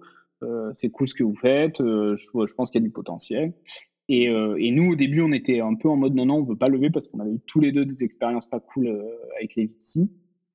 et finalement, quand même, plusieurs raisons, mais la première, Kamel était hyper smart. Euh, c'est un mec génial. Euh, il va vite, il comprend vite. Il n'est pas dans le bullshit. Il n'est pas dans le. Tu vois, il est, euh, il est vraiment hyper smart, quoi. C'est le, mot. on a fait un meeting avec lui et Jérém, il lui a dit Nous, on n'a pas de temps à perdre. Jérém, en tant que dev un peu brut des fois, il lui a dit On n'a pas de temps à perdre. ça veut dire quoi? Tu veux investir? Est-ce que c'est oui, c'est non? Les feux sont verts Et Kamal a dit Oui, pour moi, c'est bon. Quoi. Donc, euh, donc on avait aussi, on bénéficiait de dire, bah, c'est bon, on a déjà quasiment validé sans rien faire qu'un mec, il est prêt à investir un million d'euros dans la boîte. Euh, et ça nous permettrait de bosser sur un produit qu'on voit, un produit d'attribution qu'on imaginait, qu'on voulait développer euh, de manière plus rapide et plus forte, etc. Donc, donc on close la levée en un mois à peu près, ou peut-être un mois et demi, le temps de trouver les BA. ce qui est assez incroyable, c'est quand tu, quand tu arrives à un certain niveau de, je sais pas comment dire, mais quand tu es, un peu hype sur ta levée, et c'est maintenant c'est le cas de beaucoup de SaaS dès qu'ils commencent à avoir un peu de, revenus et qui sont un peu dans le bon réseau, les choses s'inversent complètement. C'est-à-dire que c'était nous qui disions non à des gens pour, qui voulaient investir chez nous. Euh, et parce qu'ils ont, on, on, était trop souscrits en fait. Euh, nous, on, on, voulait lever un million, pas plus. Euh, on a des fonds qui nous ont proposé de rajouter 500 000, un million de plus, et on a dit non parce qu'on voulait pas plus. Quoi. Donc, donc ça, ça te permet d'avoir le choix de dire qui tu veux, quels sont les BA que tu veux, etc. Donc ça, c'est quand même très très cool. Mais cet argent, vous, en, a... auriez fait quoi? C'était tout, tout dans du marketing justement pour grossir ou pour embaucher, développer de nouvelles fonctionnalités? Embaucher, c'était principalement embaucher des devs et, euh, et, embaucher une team market et support. Enfin, une team, embaucher une personne au market et une personne au support. Euh, c'était, euh, c'était ça. Donc on, a, donc, on a levé ce, ce 1 million d'euros. En plus du million d'euros, on a BPI qui nous a fait un prêt de 600 000 euros. donc, ça fait un montant d'un million six. Mm. donc, c'est, c'est quand même très, très bien. Et, et donc, suite à ça, on a recruté notre team. Donc, on est passé de 3 à 8. Euh, donc on a grossi, on était tous full remote, on a embauché des gens, donc une nana qui était euh, chez Facebook pendant 7 ou 8 ans, euh, qui était ASF, qui nous a coûté très très cher. mais, mais voilà, elle venait de chez Facebook, donc c'était notre, notre cœur de métier. une nana à Amsterdam, on avait quelqu'un qui était en Guadeloupe, etc. Donc on avait vraiment une team remote. et on a commencé du coup à bosser sur le, la, on va dire, c'était même pas la V2 de Pixelme parce que c'était un produit un peu différent. C'était un produit d'attribution. Et l'attribution, c'est quoi? C'est juste, je veux comprendre d'où mes utilisateurs viennent, lesquels ont payé, quel chemin ils ont fait. Donc en gros, mon utilisateur, il a vu ma pub sur Facebook. Après, il a cherché mon nom sur Google et il a fini par s'inscrire via un article de blog. Et on essayait de retracer ce chemin-là et de donner aux gens, bon, bah voilà, ça t'a coûté. En fait, l'idée, c'est de dire, bah, ton utilisateur, il t'a pas coûté 20 balles que tu croyais depuis Facebook, c'est qu'il t'a coûté 50 parce qu'il est passé d'abord par Google, après Facebook, etc. Euh, donc, euh, donc, on a commencé à bosser là-dessus euh, pendant, pendant un an à peu près. Et, et, au bout d'un an, on s'est rendu compte on a mis un peu de temps, c'est vrai, mais quand c'est toujours pareil, quand tu es la tête dans le guidon et que tu avances et que tu fais step by step, tu, mets du temps à faire à prendre euh, le recul et à te dire, bon, il y a un truc qui va pas. Euh, on s'est rendu compte de deux choses. C'est qu'un, l'attribution, tu ne peux quasiment pas, et c'est quasiment impossible à, arriver à traquer quelqu'un qui voit une pub sur son mobile et qui va s'inscrire sur son desktop. Euh, ça, le lien entre les deux est quasiment impossible à faire. Il n'y a que Facebook et Google qui sont capables de le faire. Donc, euh, comme on voulait être meilleur qu'eux, bah, tu te dis, bon, il y a un problème. Euh, on n'a pas les mêmes conversions, on est moins bien qu'eux. Donc, c'est un peu embêtant. Et, et le deuxième problème qu'on a vu, c'est qu'en fait, l'attribution, ça demande aussi aux gens de faire des choix entre les modèles. Est-ce que tu veux être sur du first touch, multi-touch, last touch, etc. Il y a plein de, de subtilités, il y a plein de décisions à prendre. Euh, et finalement, on se rendait compte que les gens, ils avaient un budget global. Ils disaient, bah, moi, je dépense 50 000 par mois euh, sur Facebook, Google. Je sais que j'ai tant de conversions au global. Ça me va. Je suis fine avec ça. J'aimerais bien comprendre plus, mais finalement, quand tu creuses un peu, tu sens que c'était pas non plus euh, cœur, cœur business pour eux. Et donc, donc on a décidé d'arrêter l'attribution. Donc ça, c'était en octobre, octobre-novembre 2019. Euh, donc c'était un an après la levée de fonds. On a levé, on a bossé pendant un an sur le produit, on a dépensé 700 000 euros. Donc, faut quand même se le dire, sur les 1 million. Donc, il nous restait un peu de BPI, mais, euh, mais on a quand même dépensé 700 000 euros en un an. Et là, on s'est dit, euh, OK, bon, on arrête l'attribution. il faut, qu'on fasse quelque chose. Et, donc, on, on s'est séparé en fait de trois personnes de l'équipe parce qu'on s'est dit bon bah là, là vers là où on va, on n'a pas besoin d'être autant, donc réduisons un peu la voilure pour être avoir un, cash flow euh, un peu meilleur. Et donc, euh, donc on s'est séparé d'une partie de l'équipe et, euh, et, on a arrêté ce projet d'attribution. Et entre-temps, en fait, pendant l'été l'été d'avant, on était parti un mois avec toute l'équipe en Corse. Donc on avait loué une super baraque pendant un mois pour bosser un peu comme dans The Social Network, mais, mais voilà, on, on, avait loué une super baraque et, et, on avait lancé un produit en side était vraiment le but, c'était vraiment de dire bah euh, ce, produit-là va driver du trafic pour Pixelme et notamment pour l'attribution. Euh, donc ça s'appelait Adinbox. C'était un outil qui t'envoyait une alerte par email quand ton concurrent lançait une pub sur Facebook. Donc euh, tu t'appelles Nike, tu as envie d'être au courant des candidats sans une pub, tu t'inscris chez nous et on t'envoie une, une alerte. ce qui s'est passé, c'est que ça a cartonné comme jamais. Tu vois, là, euh, on a fait un lancement Product Hunt. Ce lancement Product Hunt a fait qu'on a eu un article dans Social Media Today qui est un truc euh, incroyable en termes de trafic. On s'est pris, euh, je crois, 4-5 000 sign-up en une semaine, en naturel, quoi, sans, sans, avoir rien fait. Ça a évidemment craché toute la plateforme parce que c'était pas du tout prévu pour un truc si gros. On pensait que ce serait, ce serait un petit truc, donc on s'est fait complètement défoncer la plateforme. et, mais ça a vraiment cartonné. On s'est pris des sign-up de super boîtes. Enfin, c'était vraiment ouf.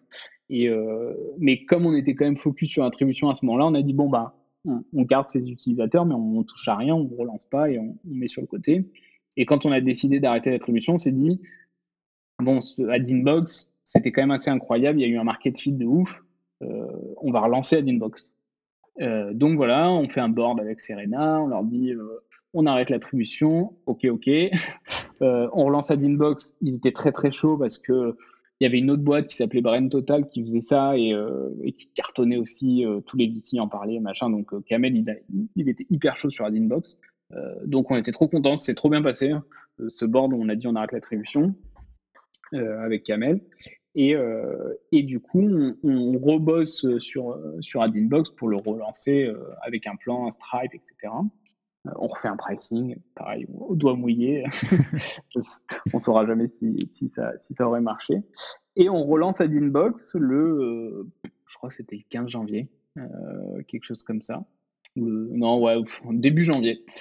Et quatre jours après, vendredi soir, minuit, je monte me coucher et là, je regarde mon téléphone, mail des avocats de Facebook à San Francisco, donc, donc même pas de eux directement, mais de leur cabinet d'avocats. Mise en demeure, euh, vous avez lancé, vous avez violé nos termes of service euh, en lançant Adinbox parce qu'on scrapait euh, la Facebook Ads Library.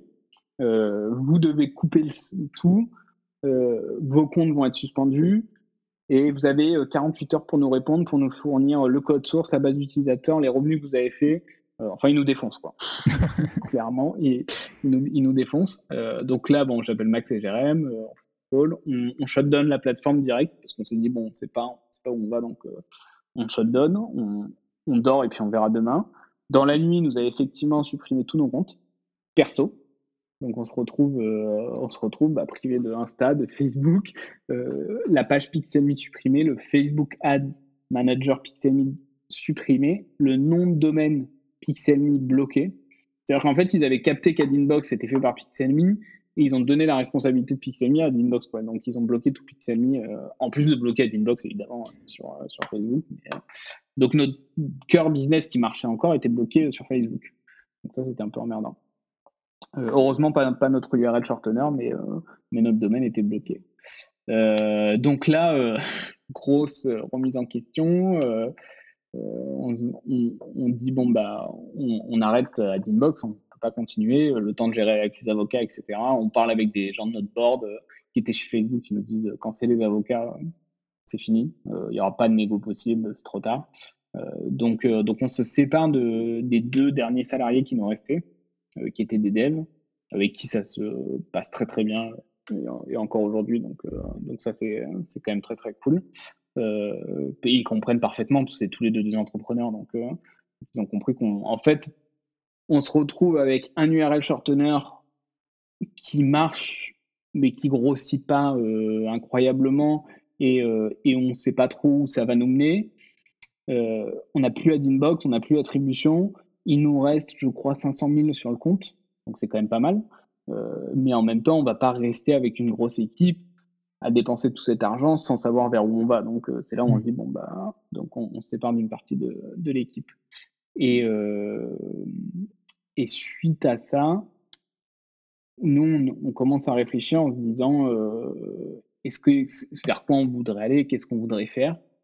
Et, et, on commence à bosser sur un projet qui nous plaisait depuis longtemps, qui était en rapport avec l'assurance, loyer impayé, etc. Donc un peu Luco, Alan, version assurance loyer impayé.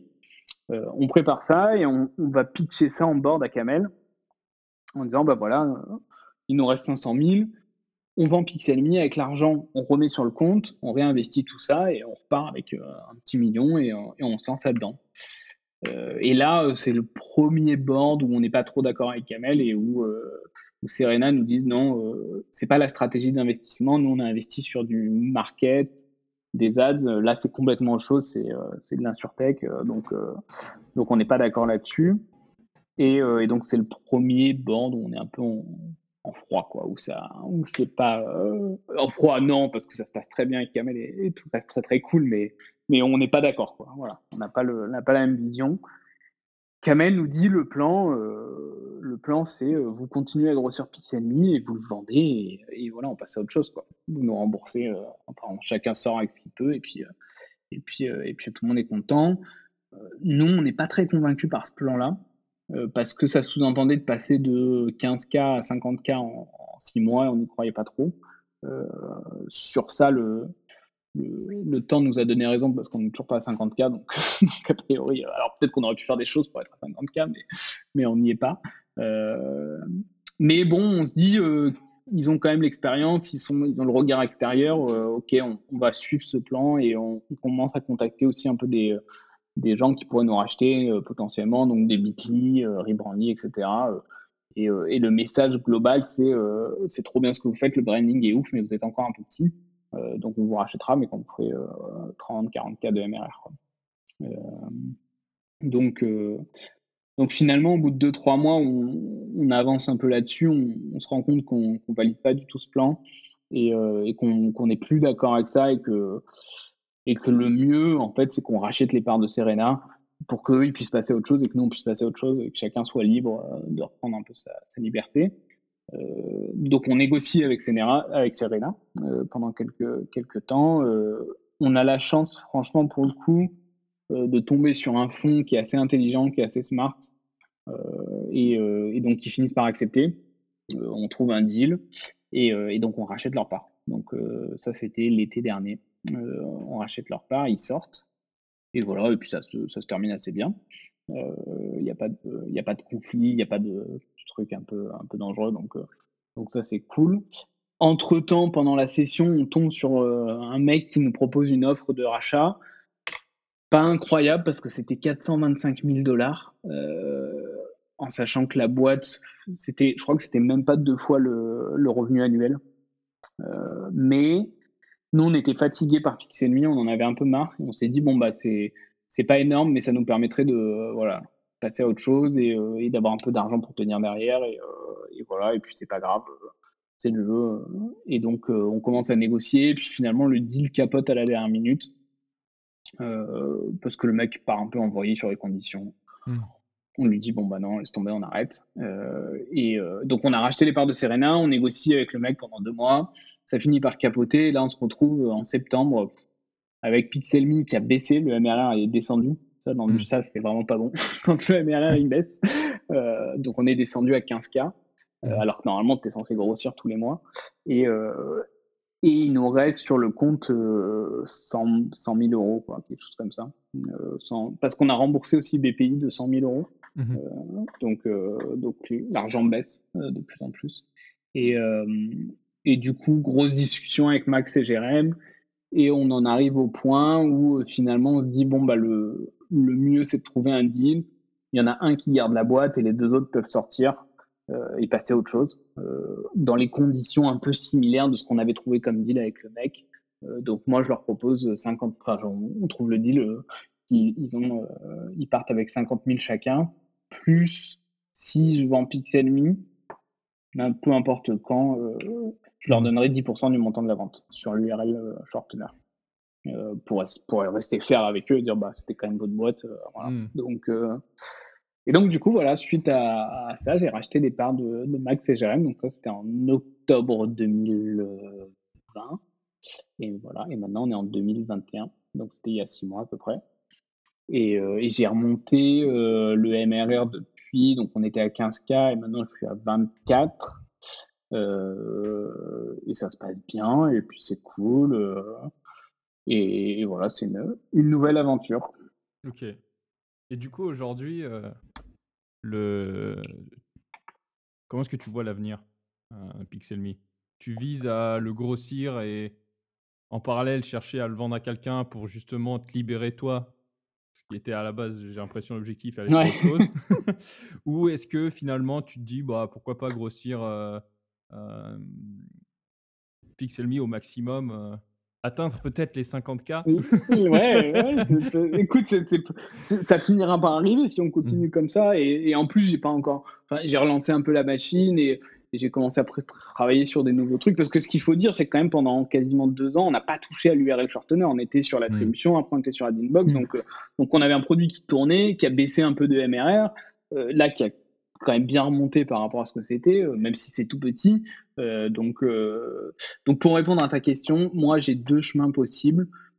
soit je trouve acheteur entre maintenant et dans six mois, un an, et, donc je suis complètement ouvert. D'ailleurs, j'ai souvent des discussions avec, avec des, acheteurs potentiels. Donc, donc s'il y a offre intéressante, carrément, je prends, parce qu'effectivement, l'URL shortener, c'est pas ma passion. Euh, qu'on se le dise. Euh, j'aimerais bien faire un projet, euh, une boîte qui m'intéresse un peu plus qu'un URL shortener. Donc ça, c'est la première possibilité. Deuxième possibilité, je garde Pixelme et ça finance ma boîte d'après. Tout simplement. Donc là, j'ai commencé à bosser sur un truc en, side. Et, donc, à, voir le, le, seul truc un peu schizophrène dans ça, c'est que c'est quand tu as ton bébé qui te fait vivre bah, finalement, quand tu commences ta journée, tu te dis toujours, bah, je vais commencer par ce qui me rapporte de l'argent, hein, parce qu'il mmh. faut être rationnel. et donc, toute ta meilleure énergie, tu la mets sur ta boîte normale, enfin ton, sur Pixelme, quoi, je la mets là-dessus. Euh, donc mon vrai temps, je le passe sur Pixelme, et donc finalement, j'ai du mal à avoir de la bonne énergie sur, sur d'autres, projets. Donc c'est un peu le, le truc qui, te, qui, est, un peu compliqué, mais, euh, mais c'est, pas grave, c'est quand même cool. Et, euh, et puis je vais pas me plaindre parce que je trop trop bien là. Donc, donc, donc voilà. donc oui, le but c'est, Vas-y, vas-y. Ouais. Oui, non, je te disais, le but c'est vraiment de de soit vendre, soit, euh, soit continuer avec Pixelme en, en side euh, qui, qui, finance.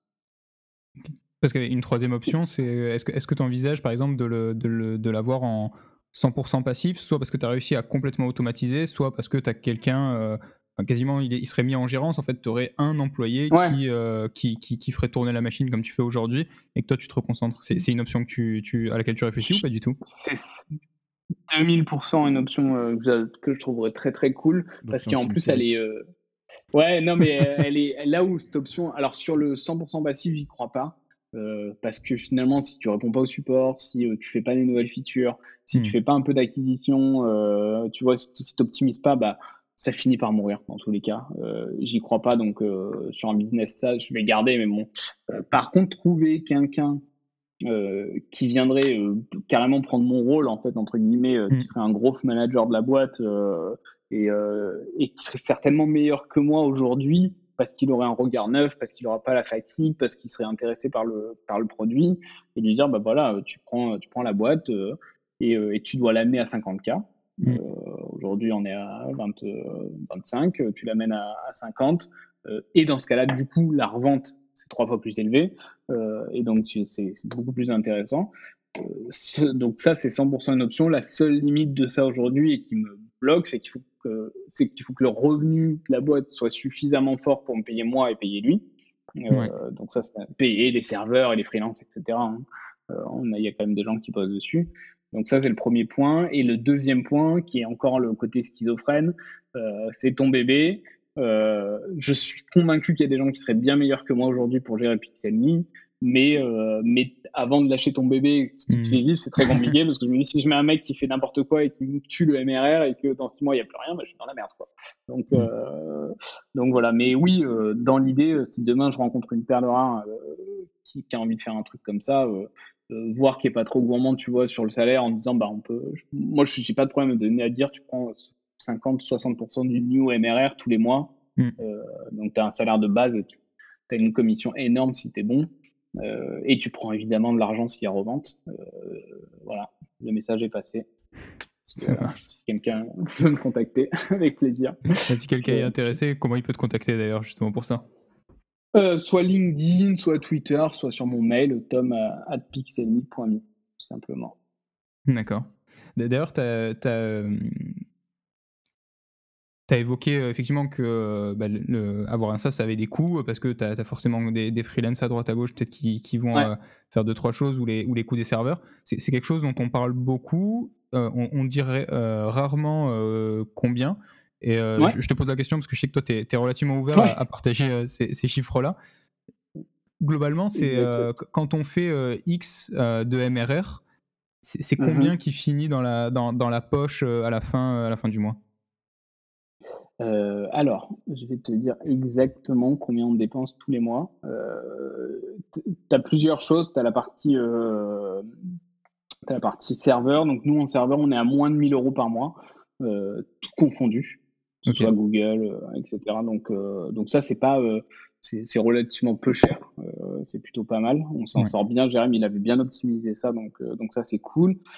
sur la partie admin Pixelme, donc le comptable, l'assurance, euh, euh, qu'est-ce qu'on a comme frais euh, Les frais un peu tradis, avocats, etc. là, on est à 1000 euros par mois aussi en, net. Qui, sortent. Et après, qu'est-ce qui nous coûte de l'argent? C'est les outils. Euh, les outils qu'on utilise, donc Intercom, euh, Segment à l'époque, euh, Partner Stack, tous, les, tous les outils d'affiliation, etc. Donc ça, c'est pareil, c'est 1000 euros par mois à peu près.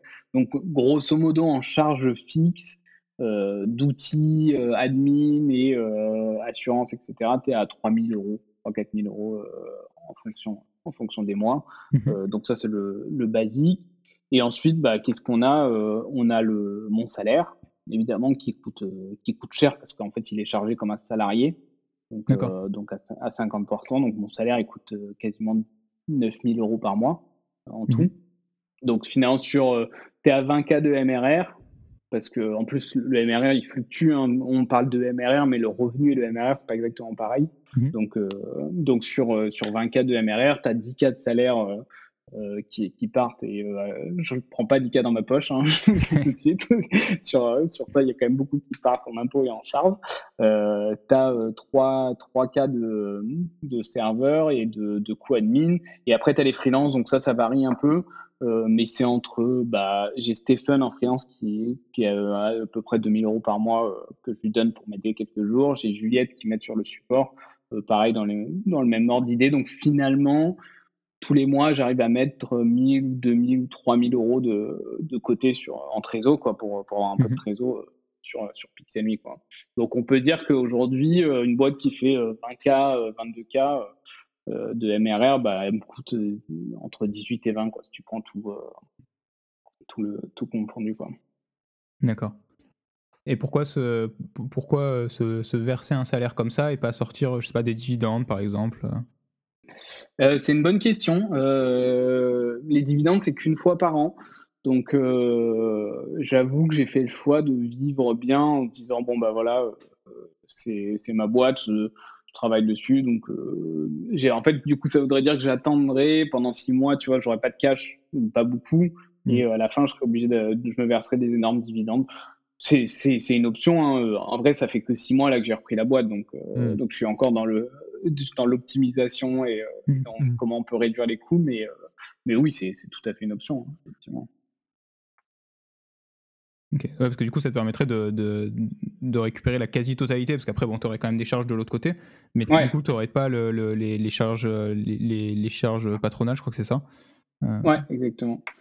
en fait, les dividendes, c'est 30% à la flat tax, euh, versus le salaire, tu es quasiment sur 60%. 50 hmm. si tu prends les impôts. Euh, donc, ouais, donc c'est, énorme la, différence. Là, aujourd'hui, c'est vraiment une histoire de euh, euh, bah, je veux bien vivre, donc pour bien vivre, je suis obligé de me payer, me payer bien, mais ça coûte très cher à la boîte. C'est sûr. D'accord. Et donc aujourd'hui, tu c'est donc es quand même donc à, quasiment mi-temps sur sur Pixelme et mi-temps sur sur ton nouveau projet? Non, euh, je dirais que je suis plus à 80-20, donc 80% sur Pixelme et 20% sur le sur le nouveau projet. Euh, j'aimerais bien réussir à passer à mi-temps, mais vraiment, c'est c'est toujours pareil, quoi. C'est euh, c'est compliqué d'arriver à à passer à autre chose quand, tu as ton bébé qui te fait vivre et qui mmh. te permet de de bien vivre, donc donc c'est aussi pour ça que l'option vendre est une option cool parce que ça permet vraiment de passer à autre chose du jour au lendemain puisse prendre la tête et dire bah voilà c'est vendu euh, mm. moi j'ai X mois devant moi euh, je suis tranquille je mets un peu d'argent de côté euh, voilà en sachant que tu vois sur une vente si je vends Pixelme 600 000 euros demain bah il y a 10% qui vont à Max 10% qui va à Jérém je dois encore 100 000 euros à BPI je vais racheter je pense les parts de mes investisseurs parce qu'on a racheté les parts de Serena, mais il nous reste des, des angels qui, nous ont fait confiance et qui ont dit bah, nous on reste. Euh, donc euh, si demain je vends la boîte, bah, j'aimerais bien leur donner quelque chose qui, récupère, mm. euh, qui récupère de l'argent. Donc même si je vends 600 000 euros demain, j'aurai pas 600 000 euros dans ma poche. Hein. ça, c'est sûr. Mais bon, c'est pas grave, c'est le jeu. Il faut, ça permettrait de passer à autre chose et d'être un peu sécurisé pour la suite. Donc donc c'est quand même cool. Ok. C'est absolument passionnant et je pense qu'on pourra en parler hyper longtemps. J'ai aussi le, le, temps qui tourne. Euh, est-ce que, est que, Thomas, toi, tu as, d'autres questions? Euh, Ouais, j'en ai une, juste pour revenir, mais vraiment, euh, il y a longtemps dans le podcast. Peut-être qu'on le réintégrera au bon moment, au montage, mais en fait, sur les, le lifetime deal, enfin, le, le, le, pricing, quand tu, quand tu vends ton, un accès à vie, euh, vous l'avez fait pour AppSumo, donc, enfin, au travers d'AppSumo, ce qui vous a ramené beaucoup de trafic. Mais du coup, ma question, c'est pourquoi est-ce que vous ne l'avez pas gardé ensuite Faire un, une option qui est, voilà, vous avez accès à PixelMe forever, pour, pour hmm. un certain, une certaine quantité. Et ensuite, j'aurais des questions. Enfin, et, en fait, parce que ce qui, m'a, ce qui m'est arrivé à l'esprit, c'est que je me suis dit, ça doit être très dur de revendre une boîte. Ah, ou ça doit être plus dur de revendre une boîte qui a un pricing à vie plutôt qu'une plutôt qu'une boîte qui a un MRR, tu vois, un ouais, bien sûr, Parce que tous les clients qui sont là sont juste des coûts et, potentiellement l'argent est parti en dividende dans les poches de ceux qui viennent vendre la boîte. clairement, clairement. Il y a pas... Alors là, c'est ça. Et, ça répond à ta première question. Mmh pourquoi on n'a pas fait un lifetime deal on-side pour nous c'est 100% pour cette raison-là, c'est que ça dévalorise ton produit, euh, mm. la valeur de ton produit, ça dévalorise. En fait, l'idée, c'est quoi? C'est que toi, tu vas acquérir des utilisateurs pour ton produit, tu veux leur vendre à un certain prix.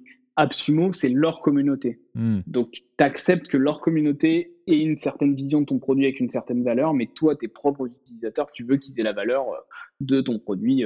Tu vois, euh, on a, c'est trop marrant parce que des Absumo, il y, y, a des mecs qui vont avoir un million de clics par mois. Euh, et, euh, et, tu vas avoir PSA euh, qui va payer 100 fois le prix d'un Absumo par mois pour le même nombre de clics. Mmh. J'espère qu'ils vont pas écouter ce podcast, sinon avoir des problèmes. Mais, mais, mais, mais tu vois, dans l'idée, ils n'ont pas exactement la même mmh. chose, je me rattrape un peu, mais, mais, mais dans l'idée, il y, y, a vraiment une histoire de valeur perçue. Donc, pour moi, si tu fais pas un lifetime deal sur ton propre produit, avec. D'ailleurs, on n'a jamais communiqué euh, mis à part l'article où on a dit mhm. qu'on est après le deal, mais pendant le deal, nous, on communiquait pas en disant on est, on est sur Absumo parce qu'on prenait des paying customers normaux. Donc, on mhm. n'allait surtout pas mhm. leur dire, euh, bah, le mec, si tu veux, tu peux payer 39 dollars à deal au lieu de payer 29 euh, par mois. donc, donc, oui, pour répondre à ta question, et ta deuxième question, c'était tout, c'était ça. C'était tout. Bah, ok, très clair, donc ça, ça répond à ma question qui restait. Je, l'avais en moi là depuis, depuis, 30 minutes là. Euh, non, non, ça, ça, couvre tout pour moi de mon côté. Moi, je propose qu'on passe à ma section préférée, la section ludique. Moi, je fais le podcast, euh, pour être honnête, juste pour cette section-là. Ah, ok. Et donc, ça fait une heure que tu parles, mais moi, j'attendais ce moment. ok, ok. Bah, très bien, très bien. Non, je rigole, il y avait beaucoup de valeur, c'était top. Euh, du coup, la section ludique, elle commence par un Fast and Curious euh, sur les étapes de la vie de l'entrepreneur. Euh, donc, c'est des questions A ou B. on aime bien que ce soit tranché et on aime bien que tu nous dises pourquoi rapidement, une ou deux phrases derrière. du coup, Nico, je te laisse lancer le, Fast and Curious. Yes. Du coup, Tom, première question. se lancer en sortant d'études ou commencer par un CDI Ah, c'est lancé en sortant d'études. Pourquoi? Parce que tu passes d'étudiant où t'as pas de thune à entrepreneur où t'as pas de thune, donc euh, t'as pas le temps de prendre euh, le confort. ok, super réponse. Euh, question numéro 2, miser sur une idée ou miser sur un associé? Deux, miser sur un associé. je pense que moi j'en ai eu plusieurs dans ma vie des associés et ça s'est toujours hyper bien passé avec tous, du début à la fin. J'ai jamais eu de conflit. Enfin, il y a des mini conflits, mais j'ai jamais eu de mm. gros conflits avec mes associés. Et, euh, et la valeur d'un associé, elle est, elle est mille fois plus élevée euh, parce que tu vas brainstorm avec lui, parce que tu vas avoir des idées, parce que machin, et qu'en fait, des idées, euh, il y en a des millions et on peut trouver. Euh, moi, j'ai une liste de tout d'idées de ça, ce que je voudrais lancer. Ça vaut rien, tu vois. Je pourrais la partager demain à n'importe qui, je m'en fous. par contre, trouver la bonne personne avec qui tu aimes travailler, avec qui ça file bien, ça, ça, ça vaut vraiment de l'or. Donc, associé. D'accord. Question numéro 3, persévérer ou pivoter? Euh, bonne question. Euh...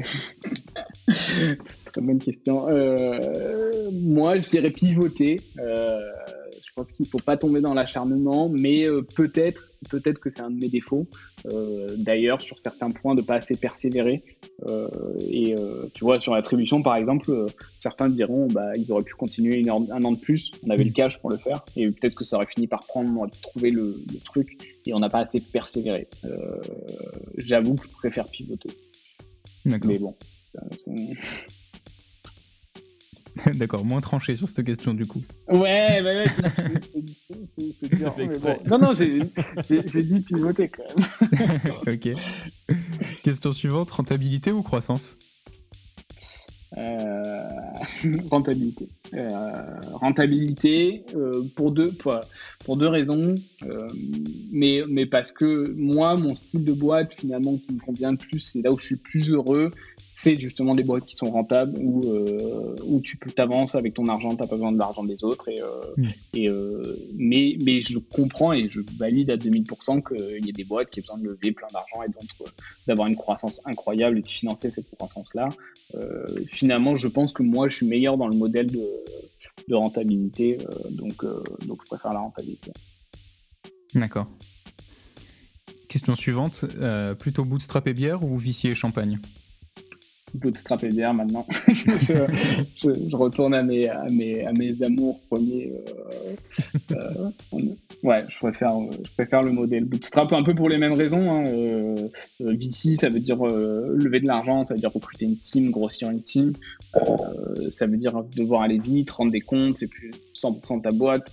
T'es mm. plus maître de toutes tes décisions. donc, bootstrap, t'as quand même une liberté incroyable de tu as besoin de prendre des vacances, tu prends. Même quand tu es, VC funding, mais quand tu as une team de 100, 100 personnes, c'est pas pareil. D'accord. Question numéro 6. Euh, tu es plutôt multicasquette ou multi-stagiaire? Euh, Multicasquette. D'accord. Pourquoi? Ouais, multi-casquette. Euh, parce que je pense que c'est très, très, très, très, très difficile de trouver, euh, de trouver des personnes avec qui ça fit bien, que ce soit stagiaire ou, ou salarié. Euh, et c'est vrai que j'ai une tendance à dire, bah, j'aime bien. En fait, j'aime beaucoup exécuter. Euh, j'aime que ça aille vite. Donc, euh, donc des fois, je préfère faire que, que avoir quelqu'un qui, qui, fasse pour moi. c'est pour ça qu'on a eu très peu de stagiaires. Le seul, vous connaissez, c'est Baptiste, qui mhm. était en, dev, mais en plus sur un domaine que pour le coup, je ne peux pas du tout toucher vu que je ne suis pas dev. D'accord. Donc là, pour le coup, ça va plus vite si on fait à ta place. Ouais. Ouais. ok. Euh, avant dernière question, euh, croissance organique ou growth hacking? Euh, growth hacking parce que c'est quand même marrant et c'est et, et, en fait dans le growth ce que j'aime bien moi c'est surtout itérer, se planter, découvrir des nouveaux trucs, tester. Et, des fois, ça marche, t'es trop content. Tu dis putain, ce truc-là, je pensais pas et ça a marché, ça m'a généré tu vois, euh, nous, on a mis un exit pop-up sur notre site, euh, on, a, on a deux séquences d'emails derrière et ça nous a généré depuis toujours 5-6 euh, paying customers par mois. Hmm. Et c'est rien, tu vois. Enfin, c'est rien, c'est trop bien et ça nous a coûté rien à faire et, ça coûte ça, c'est du gros hacking. Ça nous a. En plus, c'est un pote qui, qui, fait ça, c'est Wisepop, donc donc j'ai eu accès à l'outil et et, et c'est trop bien quoi. C'est un, un, petit gros hack hyper simple et, et cool. D'accord. Et enfin, euh, dernière question, est-ce que euh, est-ce qu'on te souhaite euh, PDG d'une grosse boîte ou gros exit? Gros exit. Gros exit. C'est la ligne directrice pour l'instant. ouais, ouais, direct, gros exit. Il n'y a, pas de, a pas de doute là-dessus. D'accord. Bah écoute, ça, ça clôt ce, Fast and Curious sur les étapes de l'entrepreneur. Merci pour tes, pour tes réponses. Pour conclure l'épisode, est-ce que tu as un, livre, un podcast ou un film à recommander? Euh, alors, euh, livre, pas trop, parce que je suis pas un, grand, grand lecteur de, livres. Je lis beaucoup d'articles euh, que je vois passer sur Twitter, sur LinkedIn. LinkedIn de moins en moins, parce que le, le contenu de LinkedIn devient de plus en plus pourri. Mais, mais sur, sur Twitter, pas mal. je vois pas mal d'articles passer. Et non, en podcast que qui est très connu et que, que j'aime bien, euh, c'est euh, Growth Maker euh, mhm. qui est, avec Gabriel, qui est, qui est, très très cool. le format est sympa, c'est très orienté growth, donc, donc ça m'intéresse. ça reste quand même ce que j'aime le plus. Donc, donc voilà, je recommande. D'accord, c'est bien noté. Et du coup, est-ce que tu as, est -ce que as un mot de la fin pour conclure?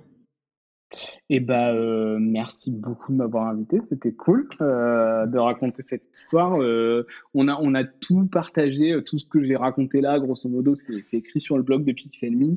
donc, si je me suis trompé sur des chiffres, vous avez tout en, vérification sur, le blog. Et, je réitère mon message s'il y a quelqu'un qui, est très très bon en growth et qui veut venir faire du growth chez Pixelme sur un modèle un peu hybride pourquoi pas en discuter. Je serais ravi. Ok, bah c'est bien noté. On, le rajoutera dans, la newsletter de, l'épisode alors. Ouais, trop cool. Trop cool. Merci beaucoup de m'avoir invité en tout cas. Bah merci à toi c'était hyper intéressant. Et à très bientôt. À bientôt. Merci beaucoup d'avoir écouté cet épisode jusqu'au bout. Pour nous aider à continuer à vous offrir régulièrement des épisodes de qualité, abonnez-vous sur Spotify ou Apple Podcast. D'ailleurs, si vous utilisez Apple Podcast, laissez-nous une évaluation 5 étoiles, ça nous aide beaucoup pour les rankings. Prenez soin de vous, à la semaine prochaine, et en attendant, lance-toi et code.